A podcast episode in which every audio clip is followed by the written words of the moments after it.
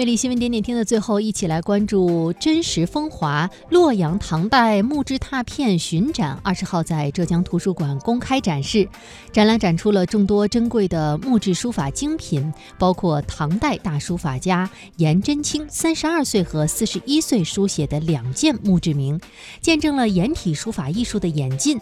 和以草书著名的唐代大书法家张旭用楷书书写的墓志铭，展现了草圣别样的艺术风格。